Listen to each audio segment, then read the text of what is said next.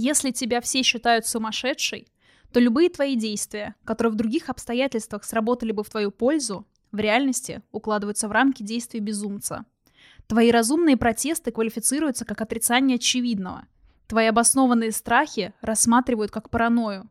Твой инстинкт выживания награждается ярлыком «защитный механизм». Ситуация заведомо проигрышная. По сути, это смертный приговор. Однажды сюда попав, ты остаешься здесь навсегда.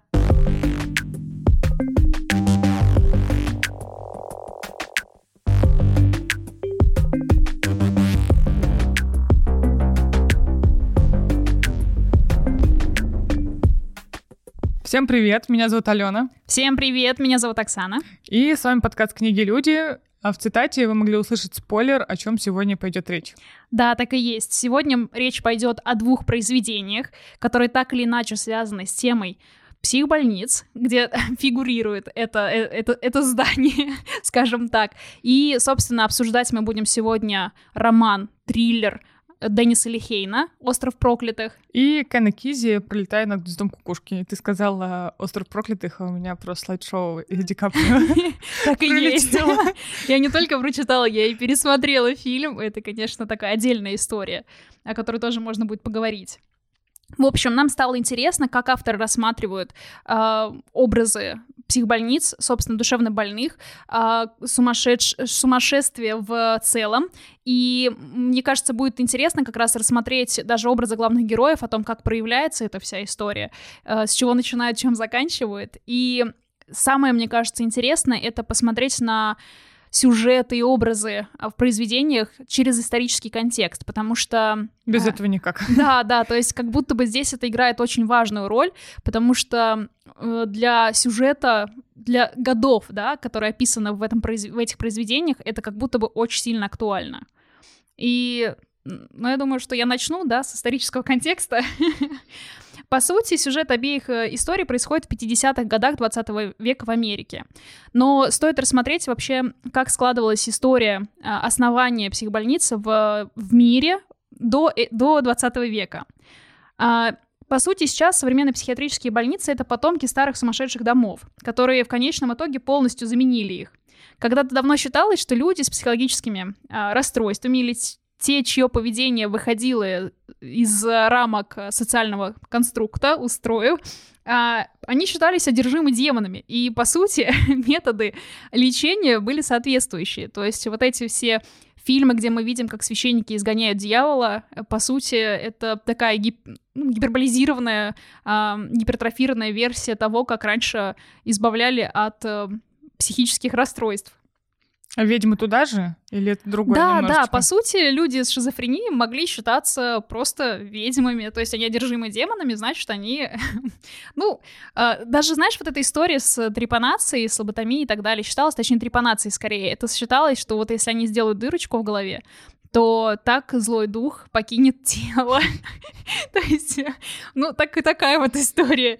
Да, и по сути, а, вот в черепе делать небольшое отверстие, и на протяжении очень долгого времени это считалось действительно каким-то значимым, а, точнее, весомым э, лечением. А потом отверстие обратно? Нет, конечно, просто с дырочкой ходишь, свистишь. А как люди на это подписывались? То есть это было нормальным? Это принудительная история. Да, конечно, хватали условно обезумевшего или обезумевшего, вот, и сотворяли с ним вот эти страшные вещи. А с начала 15 века и до конца 17 некоторые религиозные организации распространяли убеждение, что люди заключают договоры с дьяволом. То есть это не просто, что демон вселился, а это еще и как, как сверхъестественное подписание документа на перекрестке э, с закрепленной кровью, естественно. Я, я сразу же тут же сыплю соль. Да, вокруг. Да. А дальше немножечко продвигалась эта история, несмотря на то, что люди в течение вот этих э, трех веков, двух веков, они э, их заключали в темницы, они сидели без окон, на холодной земле, то есть относились к ним, естественно, стандартно, стандартно для того времени. А, их избивали, приковывали цепями, ремнями, и им нельзя было ни с кем контактировать. Только в конце 18 века а, французский врач Филипп Пинель, он впервые выступил за более гуманное обращение с психическими больными, и он предложил, во-первых, поместить их в более комфортабельные условия, а во-вторых, просто поговорить. Казалось бы, какой простой метод.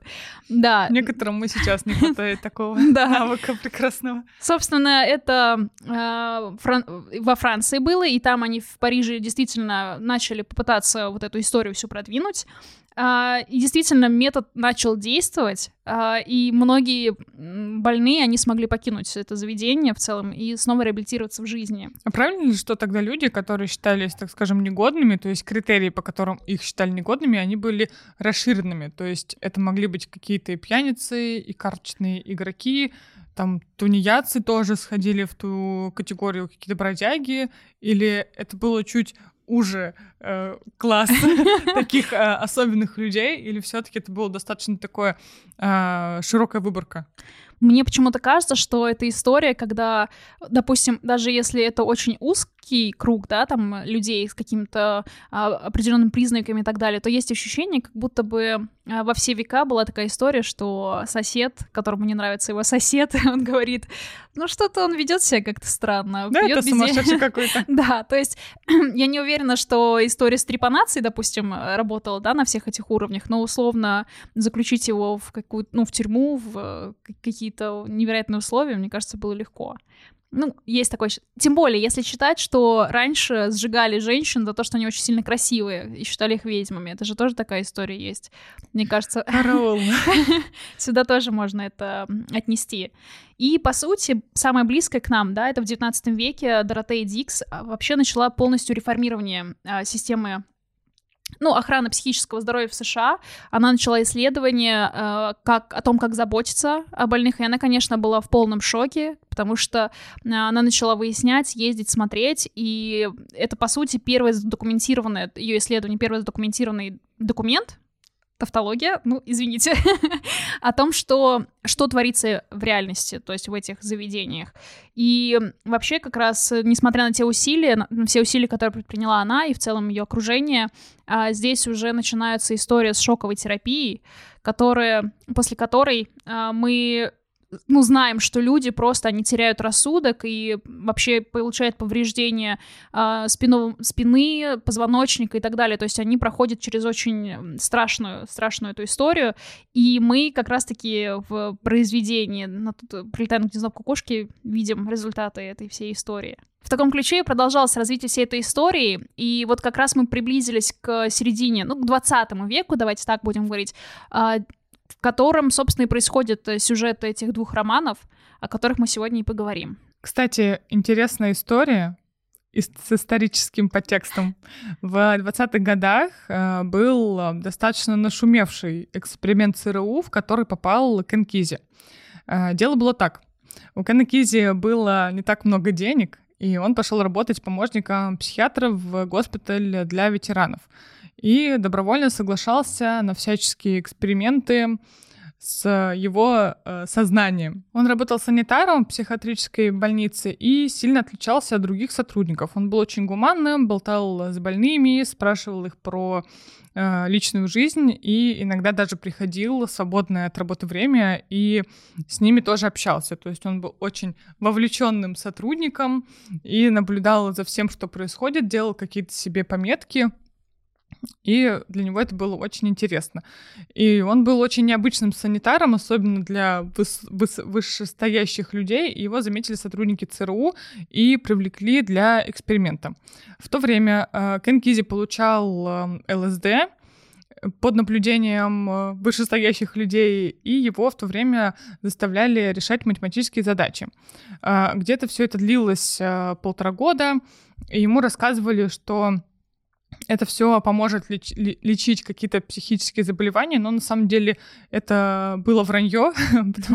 Уже, мне кажется, когда мы слышим аббревиатуру ЦРУ, уже... Э, но это все звучит как э, теория заговора, честно говоря. Да, согласна. И здесь можно ставить еще какую-то жуткую музыку, которая нагнетает, нагнетает, и в конце шокирующий факт. Так вот, это был э, жуткий проект ЦРУ, от которого пострадало очень много людей.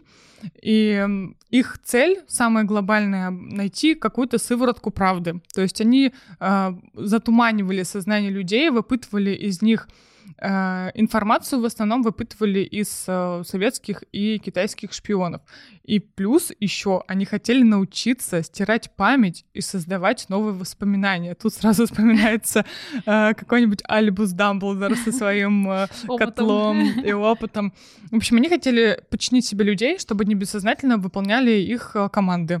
Но это правда звучит, как будто бы я смотрю сюжет на РЕН-ТВ, честно говоря. То есть такая типа ЦРУ, да, которые, которые пытают э, русских и китайцев, пытаются выявить информацию. Ну, то есть, да, получается, что у нас параллельно с Получается же, я правильно понимаю, что вот эта вся история с наркотиками, ЛСД, она а, была не только с точки зрения ЦРУ условно полезна, давайте так скажем, но и с точки зрения психиатрии. То есть это же каким-то образом тоже применялось туда. Ну, в психиатрии, да, это все. Или получается, что. Применялось. Извини, да, получается, что условно Кен Кизи, когда был в, работал в психбольнице, ему там, собственно, предложили вот эту всю историю, то есть под руководством врачей внутри этой психбольницы, правильно? Да, все правильно. Только ему предлагали очень маленькие дозы, а, тестировали на нем, потом а, сотрудники ЦРУ уже шли на реальных, выходили на реальных людей и давали им дозы побольше. Тогда погибло несколько не людей. Не факт, что ему Нет, не факт, давали. Что, что они там дальше куда-то выходили, вряд ли же это отчетность какая-то, какой-то кизи ну, такой, Такую отчетность мне не передали. Но это все в целом любопытная история, то есть что э, вот эта история с ЛСД, это же действительно появилась, она начала распространяться и так далее, и это то, точно испытывали вот этот наркотик в качестве а, возможно лечение, возможно не лечение, да, психически больных. Вот, то есть такая тоже интересный факт который можно крутить по-разному вообще. Есть еще легенда, как вообще открылась э, ЛСД. А, есть такой э, доктор Хоффман, а, который случайно испачкал пальцы в каком-то порошке и занес его себе в рот. После этого у него... Это как дети, которые случайно выпили водку со стола. У всех есть такая история. А, после этого инцидента он увидел, что у него появляются какие-то а, галлюцинации, какие-то образы, они были для него очень яркие, незабываемые, он постоянно хотел их смотреть снова и снова. А, и потом даже есть э, дата 19 апреля, что он опять нашел этот э, порошок и принял э, дозу, как потом впоследствии оказалось, что она была очень большая. Jo, men... Нет, он почувствовал конец, просто дальше сворачиваемся. Нет, он просто плохо себя почувствовал а, и решил отправиться домой. То есть представляем, что он находится под воздействием вещества, едет домой на велосипеде. Это важный факт. И а, улицы его города превратились в какие-то невероятные полотна, похожие на картины Дали. Мир покрылся разноцветными кругами и спиралями. И опять же, это все легенда. А, и говорят, что Хоффман потом принимал ЛСД каждый день на протяжении своей жизни, а 12 апреля в определенных кругах отмечается как день ЛСД или день велосипедиста. Прекрасно, и того, и другого. Да, вообще прекрасно. Я вот думаю, э, нам нужно будет ставить маркер 18 плюс на этот подкаст, потому что мы говорим о наркотиках. А, мы против наркотиков. Да, Если что, это просто употребления ради.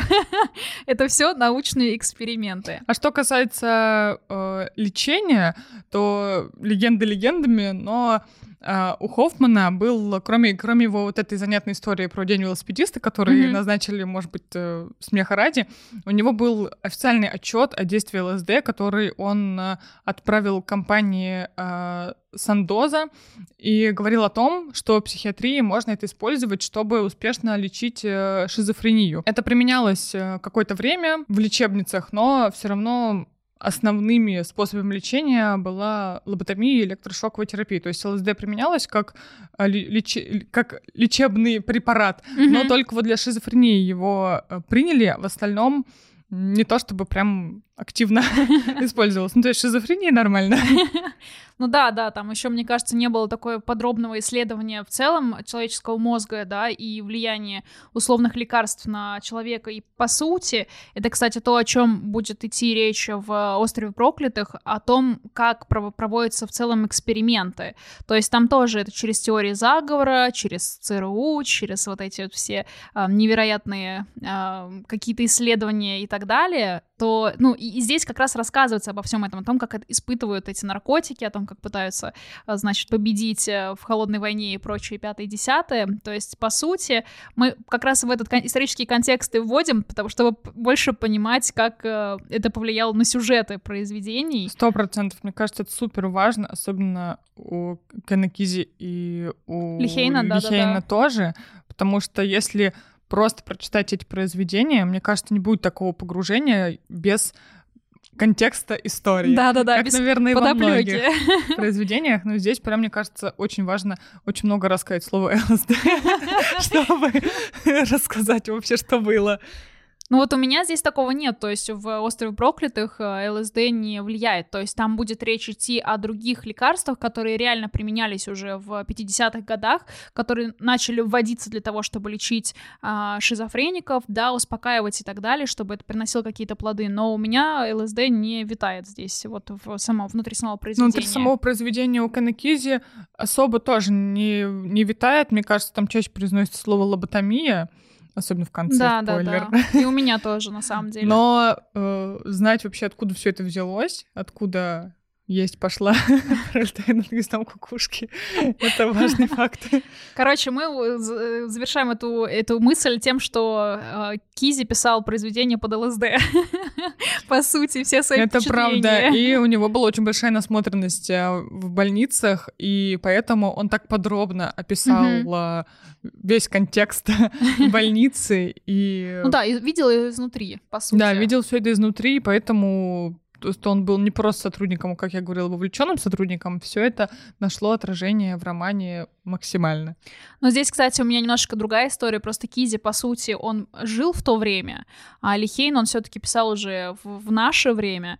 И поэтому, по сути, несмотря на то, что э, Деннис Лихейн, он очень много изучал э, всю историю, то есть он, например, чаще всего произведения писал про Бостон или в округе Бостона, и события острова проклятых тоже... Не могу слушать тебя, вижу Ди Каприо. Спасибо, это мой брат. Вот, получается... Любое упоминание остров проклятых я сразу вспоминаю. Еще мем этот, да, который когда на пароме плывут. Так, возвращаемся к мысли о том, что, а, по сути, он всегда писал ну, а, о, о Бостоне, потому что он жил там, то есть он был внутри а, всех этих э, событий, грубо говоря, не событий описываемых, а внутри э, улиц, города, каких-то заведений и так далее. И, по сути, он описывает в своем произведении реально существующий остров, А, он называется Бостонский Лонг-Айленд, не путать с каким-то нью-йоркским условно. Или коктейлем. Да-да-да. Мы против алкоголя. Сегодня выпуск определенного характера. Да, да. И получается, что у этого острова тоже вообще какая-то безумная история о том, что там э, считается, что там проводились, э, значит, туда привозили немцев, туда привозили каких-то там тоже плененных условно русских, где ставили, может какие-то опыты или еще что-то. Потом там пытались сделать... А, там изначально это был форт, куда там в 15 веке приезжали для того, чтобы что-то делать. В общем, у него очень богатая история. Сейчас это полностью заброшенное место. И еще с 2014 года на тот момент э, там президент, не президент, не помню, кто именно, он вообще а, от- от- обрубил мост к этому острову, и поэтому... это- Обрубил мост от метафоры или он действительно Нет, его нет, взорвал? серьезно, то есть, ну не взорвал, условно, он закрыл мост, то есть туда нельзя вообще никаким А образом почему? попасть. Потому что опасно? Вот он, он такой вот, как это таинственное мистическое место, в которое никак не могли придумать ему просто применение, по сути. Там до 2014 года пытались еще, там, в 10 допустим, а, пытались сделать приют для бездомных, для еще кого-то, то есть э, отделить, как мне почему-то в голове 13 район, который вот стену У возводили. меня, у меня Ховринская больница, Ну которая в- во времена моей юности было миллион э, разных э, легенд, что там и какие-то и призраки, что-то еще, какие-то экскурсии туда проводили. Не знаю, какова судьба этой больницы сейчас, но даже была группа ВК, Мне кажется, она так заброшена и стоит на самом деле. Ну вот, и получается, что здесь э, такая же история, там многократно пытались что-то с ним сделать, ничего не придумали. И Деннис Лихин, когда был еще ребенком, он в 78 году э, отправился, это на самом деле очень важно, я акцентирую внимание, по-моему, это февраль или март 78 года, он вместе с дядей и семьей отправился на этот остров на экскурсию, внимание. Куда же еще съездить? Да, да. И самый прикол в то, в то, что он попал туда в дни, когда случилась просто э, аномалия, катастрофа в Бостоне, когда была метель, и она даже отдельной статьей на Википедии есть это событие, когда Бостон завалило просто метром снега, э, если не больше, то есть они там, погибло 100 человек, 4,5 тысячи раненых, в общем, там это просто был какой- какая-то катастрофа. И я как начала представлять, что маленький Деннис Лихейн едет на остров в метель, когда вот такое происходит, весь Бостон, э, значит, в снегу э, зарыт, вот, а они что-то там где-то на острове в Лонг-Айленд э, тусуются и осматривают. Отличные выходные. Да, в общем, это я к тому, что он тоже видел стены и видел этот остров и описывал то, что видел сам то, что важно, потому что там тоже были всякие вот эти испытания, тоже это выглядело как больница, вообще считается, что он вообще выглядит как пансион. Короче, описаний очень много, и здесь можно выискивать то, что больше нравится. Мне кажется, что в данном случае в, в двух произведениях наших авторов а, там рассматривается больница как не просто как а, фон, не просто когда какая-то а, театральная декорация. Мне кажется, что в, в, обоих случаях больницы несут какой-то более глубокий смысл. И здесь, мне кажется, стоит подробнее, возможно, погрузиться в сюжет, в, ну, в данном случае, да, в сюжет того, как больница влияет на героев и то, как больница э, в целом, ну, отражается, возможно, на развитии персонажей и в целом на персонажах вокруг. Это правда. У Кена Кизи больница по описаниям достаточно обычная, то есть ничего в ее декорациях, так скажем, в ее интерьере нет особенного, но э, что интересно, что, естественно, это с точки зрения литературы не самое простое, э, не самое простое помещение, хочу начать с цитаты. Знаешь, чем меня сразу удивила ваша больница? Тем, что никто не смеется. С тех пор, как я перешагнул порог, я ни разу не слышал нормального смеха. Ты понял? Кто смеяться разучился, тот опору потерял. И тема смеха здесь в романе проходит э, красной линией. Мы знаем, что э, речь идет, рассказ ведется от первого, от э, первого лица. Это вождь э, Бромден. Но когда появляется МакМёрфи, он на себя перетягивает э, все внимание, потому что он как раз-таки и есть э, тот человек, который всех заставляет э, смеяться. И он, э, МакМёрфи, когда оказывается в лечебнице, на это обращает внимание. И он пытается как-то растормошить обитателей э, отделения азартными играми, рыбалком, э, просмотром матчей э, и так далее. И он здесь сталкивается с механизмом, который все это губит. Это сестра Гнусен, с которой он развязывает войну, но тем не менее он э, все равно через это э, прорывается и э, пытается научить пациентов смеяться. Еще можно здесь привести одну цитату. Смеется, потому что понимает, нужно смеяться над всем, что причиняет боль, чтобы сохранить равновесие, чтобы мир не свел тебя с ума.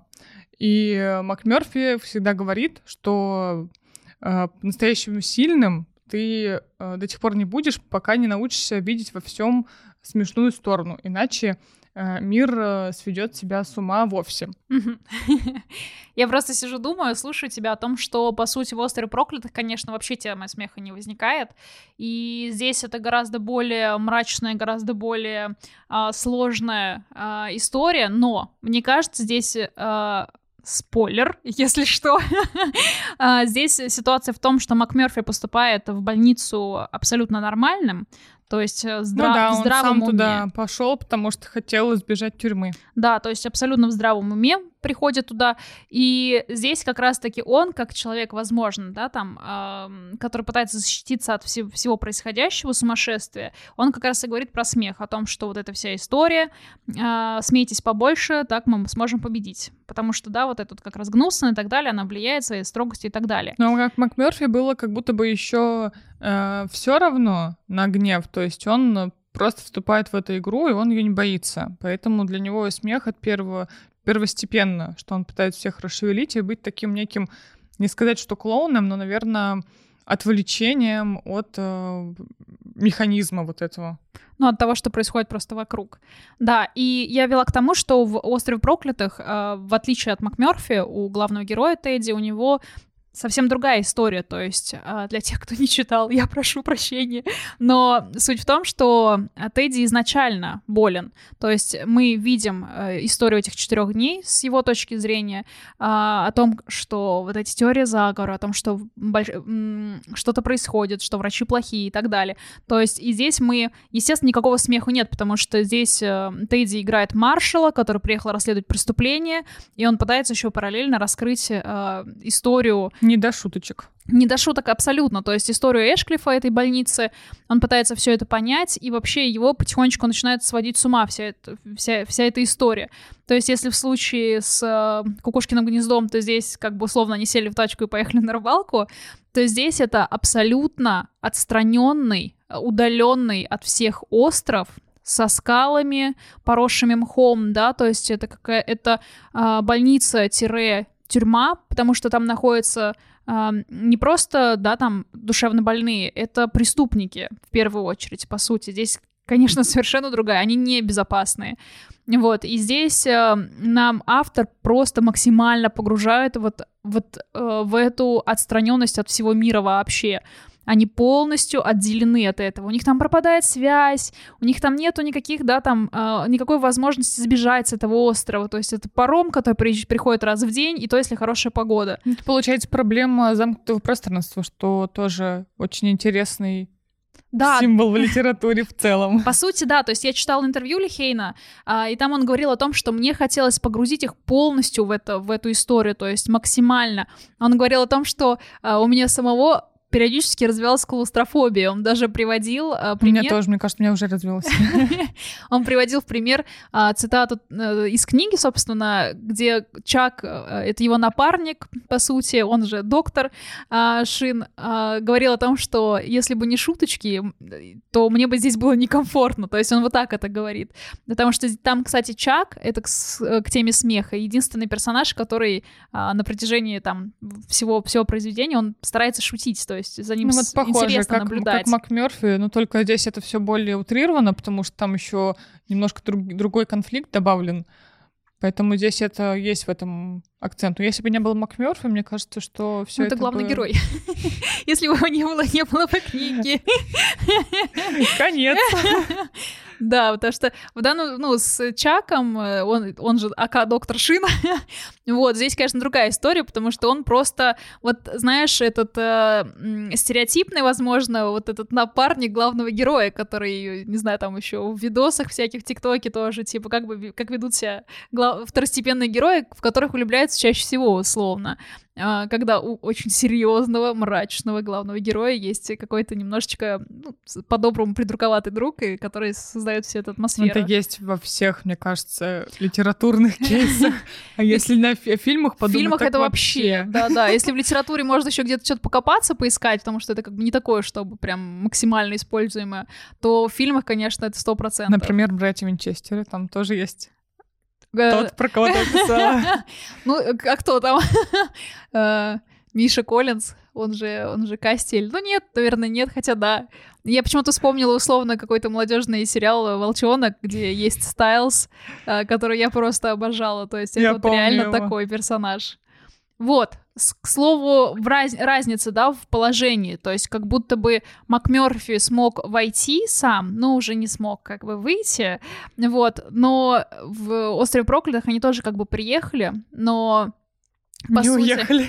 Но, но, но не уехали, Я вспомнила да. еще про замкнутое пространство Стивен Кинг с его отелем. Там же тоже происходит. Ну, там у Кинга, понятное дело, что это мистика и Мистика так далее. и так далее, точно. Но тем не менее тоже замкнутое пространство. Здесь, знаешь, тебе очень понравится сейчас э, моя фраза о том, что э, это такой крючочек к предыдущему выпуску, потому что Лихейн говорил о том, что он очень старался добавить готики в свое произведение, и он сделал такой реверанс в сторону сестер Бранте и именно Грозового перевала. О, Потому что, да, потому что действие Газового перевала находится тоже, по сути, в каком-то одном пространстве, то есть вот это болото их и так далее, да, то есть где у них стоял, там же болота были, я же не были, ошибаюсь. были, были. Ну вот, и здесь он постарался сделать такую же, ну, такую же ситуацию создать, то есть когда он помещает их в это очень холодное, ветреное, а, ураганное место, где вообще ничего Точно, нету. грозовой перевал. Все, у меня уже образ Хитклифа, который пошел в могилу.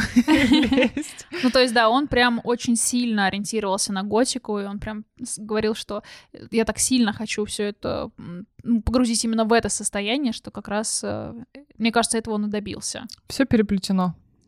Море не потяни за тянется. Привет, Оксимирон. Сегодня у нас просто смешалось все. Оксимирон запрещен на территории Российской Федерации. Простите. А Кен Кизи нет. Разрешен. Разрешен. 18 плюс. Да, и хочется добавить еще про э, символы, так скажем, вот этой больницы. Не то, что символы, но темы, которые там зашиты. А, про конфликт скажу. Главный конфликт в романе — это конфликт системы и свободного человека. И это как раз тоже нас отсылает э, к больнице, потому что у постояльцев этой лечебницы очень разнообразный э, досуг. Вот ты говоришь, что у тебя замкнутое пространство, в котором никто не может выйти.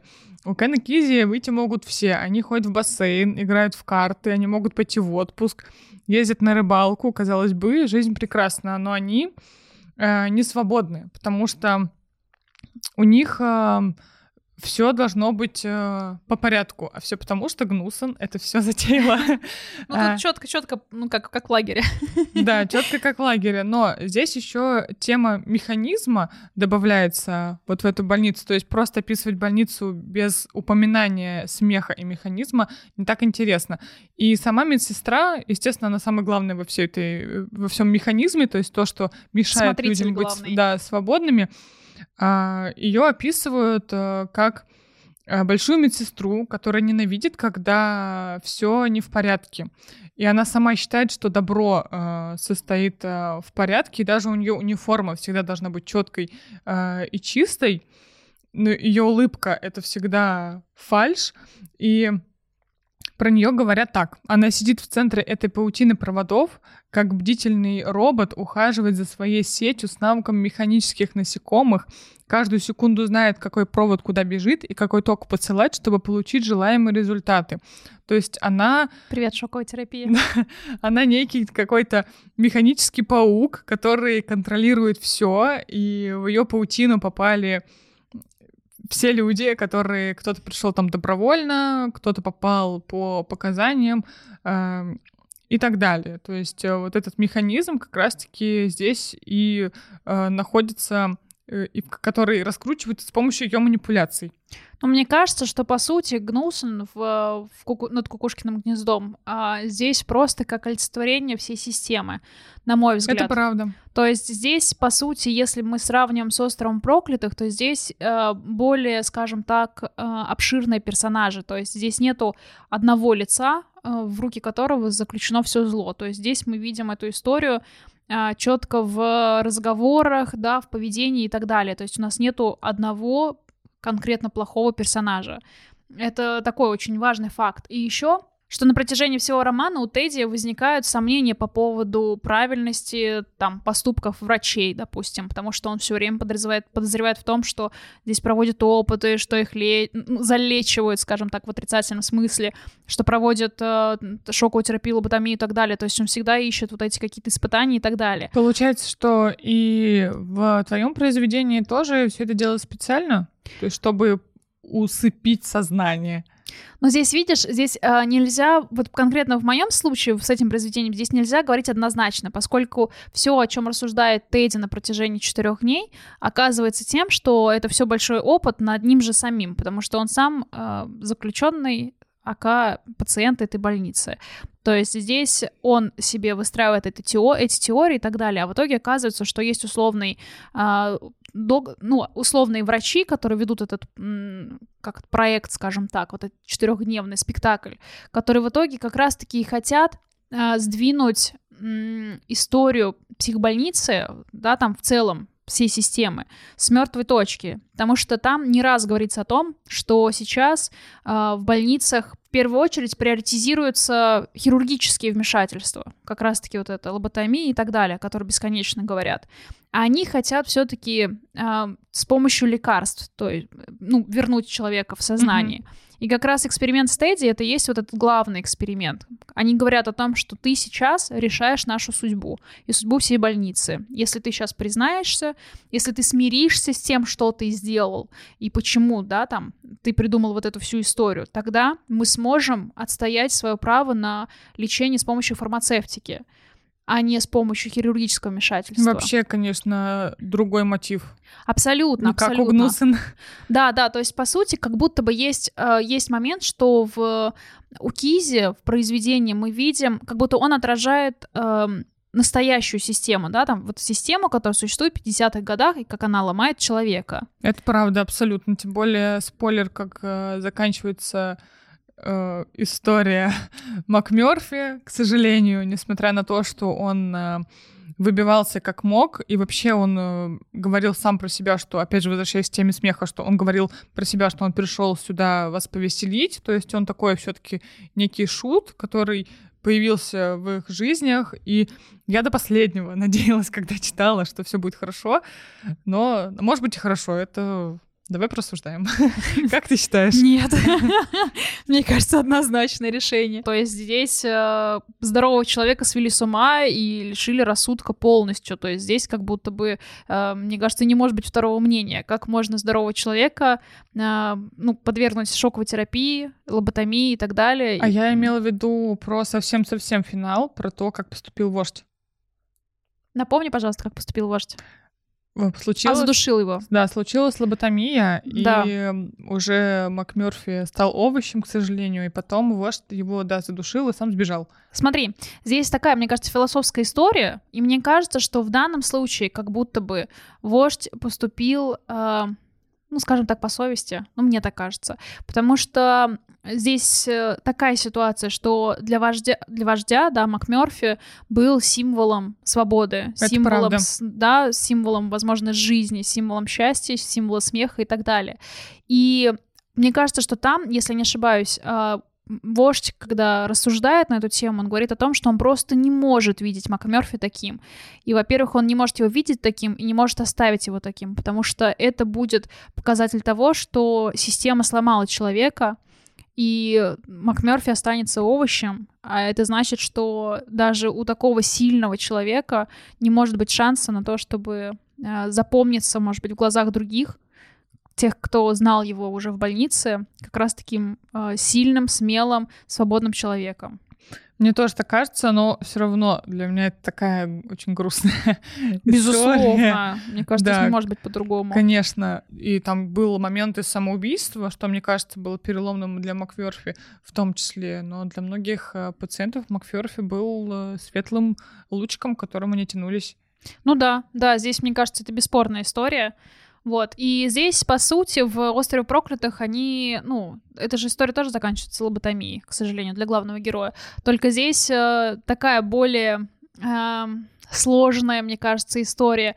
Здесь понятно, что, ну, в твоем случае, да, что МакМёрфи боролся с системой и, к сожалению, проиграл ей. В случае с э, «Островом проклятых», где Тедди э, чувствовал себя маршалом, был маршалом в протяжении четырех дней, где ему подыгрывали с преступлением, прочее, прочее, прочее, а, он оказывается в ситуации, когда он вспоминает все, что произошло, и почему он, собственно, создал себе новую реальность, и почему он стал эм, героем в своих, э, в своих фантазиях, и убийцей на самом деле, то есть как это было в реальности, от которой он бежал. И здесь, на самом деле, есть очень интересный момент в том, что э, в фильме, например, и в книге концовка немножко разная. И это здесь, на самом деле, браво Скорсезе сценаристам, потому что мне кажется, что в фильме они такую классную... Одной фразой, короче, меняют смысл. смысл. А в книге заканчивается тем, что А, мы, мы видим, что Тедди общается с э, Чаком, с доктором Шином, так же, как и общался на протяжении последних четырех дней. То есть он снова представляет себя маршалом, э, и он снова не, не тот человек, кем является на самом деле. И э, таким образом врачи понимают, что, к сожалению, ничего хорошего не получится. Это кто история о том, что я рассказывал, да, что либо э, хирурги, либо фармацевтика. И они понимают, что хирурги победили, его отправляют на лоботомию. А в фильме есть другой момент. В конце фильма а, персонаж Ди Каприо, Тедди спрашивают, собственно, у Буффало, персонажа Буффало, Марка, а, о том, что лучше, по-твоему, а, жить монстром или умереть человеком? Это вопрос, э, о котором можно думать бесконечно. То есть он на самом вот за счет вот этой одной фразы, одного этого вопроса, ты ставишь под сомнение э, то, что э, у Тедди снова случился регресс, и он вернулся к тому, с какой историей он попал, собственно, в больницу. Ты думаешь о том, что он болен, и он не понимает, или же он все осознает и делает сознательный выбор в том, что он не готов мириться с тем, что он убил собственную жену, и отправляется на лоботомию. То есть здесь очень такая интересная, сложная э, концовка в фильме. В книге этого нету. И я такая, Деннис, Почему? Это же очень крутой маневр. И при этом я видела, что часто пишут о том, что, мол, и в книге не до конца понятно, действительно ли там он был регресс, или он осознавал все, что, все, что он делает. Но я этого в книге, честно говоря, не увидела. Такая вот... Тебе было все понятно. Ну, там как будто бы очевидно, что у него случился регресс, и поэтому ее отправили на лоботомию. Здесь очень такая, очень сложная история.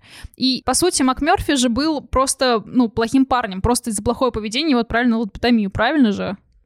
По сути, так и есть. Ну вот, и получается, что и в данном случае тоже мы видим, что а, у а, Тедди, а, у него просто было плохое агрессивное поведение в отношении других участников. И из-за этого, собственно, его тоже отправляют на лоботомию, несмотря на то, что хотели ну, помочь лекарствами. А что касается МакМёрфи, у него э, в книге, если внимательно присмотреться, то есть э, этапы развития личности, так скажем, но на самом деле там все идет на спад. То есть вначале он очень бодрый, и он э, пытается сломать всю эту систему в виде гнусен, и потом э, он уже менее э, с энтузиазмом к этому подходит. Переломный момент, мне кажется, наступает тогда, когда случается самоубийство пациента, и вот тогда он прям сильно уже, у него все это идет э, на спад, и потом в конце у него просто взрыв и совсем плохой финал.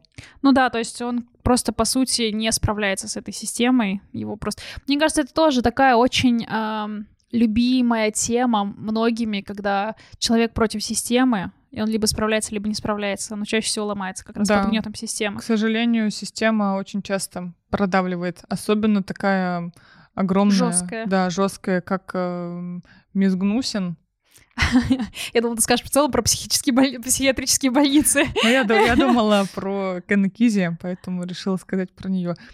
В отношении как раз, да, все, всего этого. У меня есть история жизни, она хорошая, про психиатрические больницы. Я была волонтером в таком учреждении, и люди, кто там находится на постоянном лечении, с моей точки зрения, из того, что я успела увидеть, находятся в очень хороших, комфортных условиях.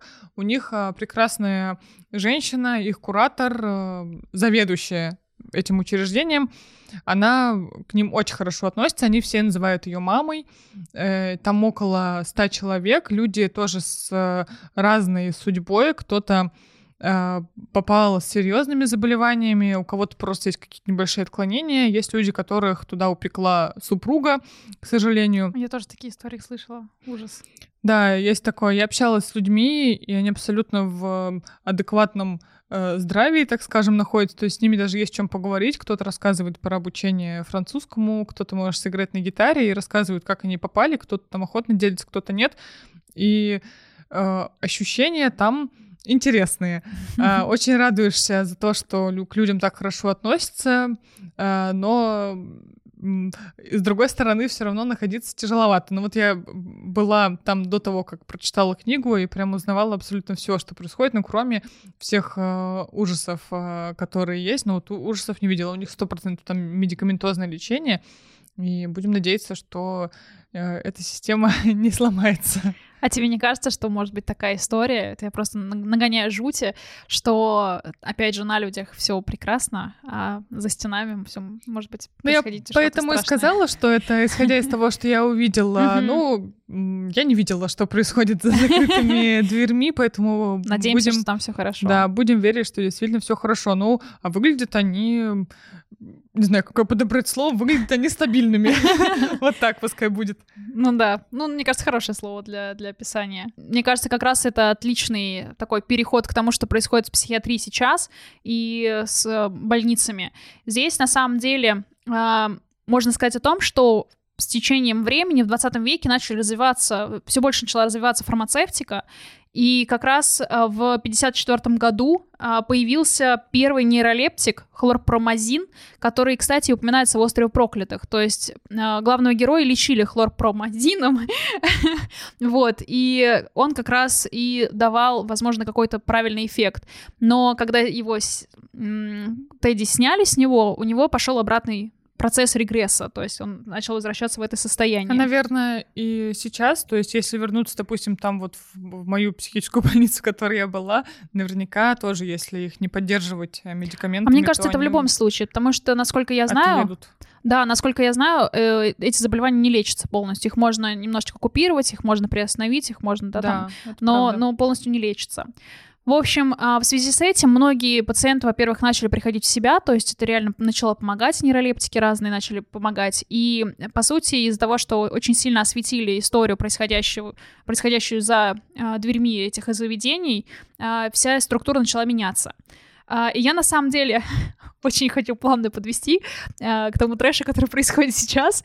Не буду перескакивать. В общем, по сути, в 60-е, 70-е и так далее начали происходить реформы, но к сожалению, а, начиная там после войны и до 60-х, финансирование каждый раз а, все больше и больше сокращалось. Естественно, к сожалению. Да, и дальше с каждым годом количество условно коек, которые были, которые были доступны душевнобольным, они сокращались там с 3000 до 300 могли за год сократиться и так далее. Да, еще заработная плата была очень низкая очень в клиниках, низкая. поэтому персоналу не хватало. Лечебницы, да. конечно же, были переполнены сто процентов были переполнены, даже я знаю, что некоторые спали на одной койке, да, то есть да, несколько да. человек. То есть вот этот трэш, он происходил уже, по сути, вот... В... Еды не было у них, Еды не, не было, было, да. И, ну и лекарств, соответственно, тоже не было. Здесь тоже можно это понять. Поэтому практиковалась вся эта история, конечно, жуткая.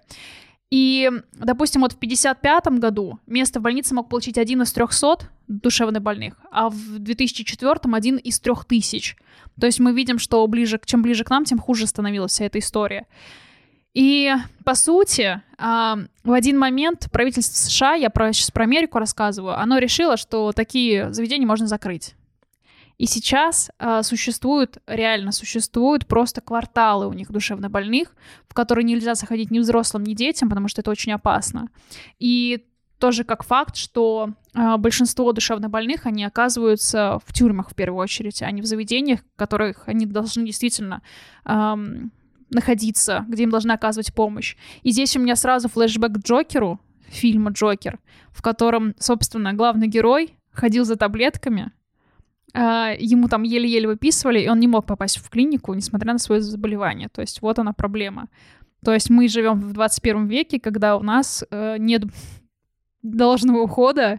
Э, я говорю сейчас только про Америку. Нет должного ухода для пациентов, из-за этого они либо в тюрьме, либо бездомные, либо вот живут в этих кварталах просто сумасшедших. Но это же все началось после реформы Джона Кеннеди, правильно? То, что он там закон о психиатрической помощи Да, выпускал. да, они, они что-то выпустили, какие-то вот эти Medicare, как там так называлось, вот эти штуки, но да, при этом и давали в больницах... им еще слабительное вместо нейролептиков. Да, да, да, да. И по сути вот в вот эти вот эм, два, я забыла, как это называется, получается, страховки, вот эти две страховки, после их введения, по сути, стало только хуже, потому что их в частных клиниках не принимают эти страховки. Да, но несмотря вот, на то, что на мою хорошую историю, я знаю, что сейчас у нас тоже и во многих регионах расформировывают психиатрические больницы mm-hmm. и дома престарелых, и сто процентов какие-то бедные бабулечки оказываются на улице, потому что просто говорят, что сейчас мы съезжаем, а куда? Угу. И места, естественно, не хватает. Короче, прошло много лет, а, поменялось почти ничего, к сожалению, очень... Ну, благо да. лоботомия, шоковая терапия. Ну, слава богу, да, и слабительное вместо нейролептиков. Да. Ну, я думаю, что мы потихонечку будем закругляться. Я знаю, что Алена припасла еще один очень какой-то интересный факт. Как всегда, да. У меня сегодня нет легенд, но у меня была одна... У тебя и так теория заговора вначале Да, звучала. Нет, в прошлый раз у меня были гипотезы, в этот раз у меня была одна легенда, но есть у меня еще одна интересная история про название. Мгм. Меня, например, очень э, интересовало, почему вообще называли «Пролетай над гнездом кукушки». Никаких кукушек там нет, никто никуда не летал. Но, А как же кукуха улетела в психбольница? Очень в это, целом. это мем. Но на самом деле американцы называют э, психлечебницы кукушкиными гнездами. И пролететь над таким местом и не приземлиться в нем, значит обрести свободу. Кукушкино гнездо на американском сленге дословно это сумасшедший дом. А если мы перенесемся в российскую действительность и вспомним выражение «мать-кукушка», то это мать, которая бросила или оставила своих детей. И этот вариант очень близок к биологической роли кукушки, которые не, не всегда, но многие виды кукушек, они такие э, паразиты, Они которые же подкидывают, да, да? откладывают свои яйца, и потом к- э, кто-то другой их выкармливает. И здесь э, можно предположить, что в названии автор э, зашил идею не столько показать э, сумасшедший дом и его обитателей, сколько идею брошенных людей, которые оставили, которых оставили на попечение чужой э, матери. То есть, получается, э, мисс Гнусен, медсестра, она как представитель системы, некая мать, а больные ее кукушата. Но только э, в случае с реальной кукушкой заботится она о своих малышах, то здесь к сожалению, нет. Еще есть э, одна точка зрения э, кинокритика, что кукушкино гнездо, оно подобно цветку папоротника, оно некое выдуманное и фантазийное. Э, еще оно соответствует американскому лозунгу «сделай себя сам». То есть, получается, больница — это то, чего быть не может, а обитатели — это брошенные э, на произвол судьбы люди. Интересно. Все в целом мэчится с тем, что мы видим в сюжете. Да. На этом мы будем уже заканчивать. Надеемся, вам понравился этот выпуск. Обязательно, пожалуйста, ставьте лайки, а, пишите комментарии, оставляйте свои отзывы на любых площадках, где это доступно. А с вами были мы. Меня зовут Оксана. Меня зовут Алена. Услышимся. До новых встреч. До новых встреч, пока.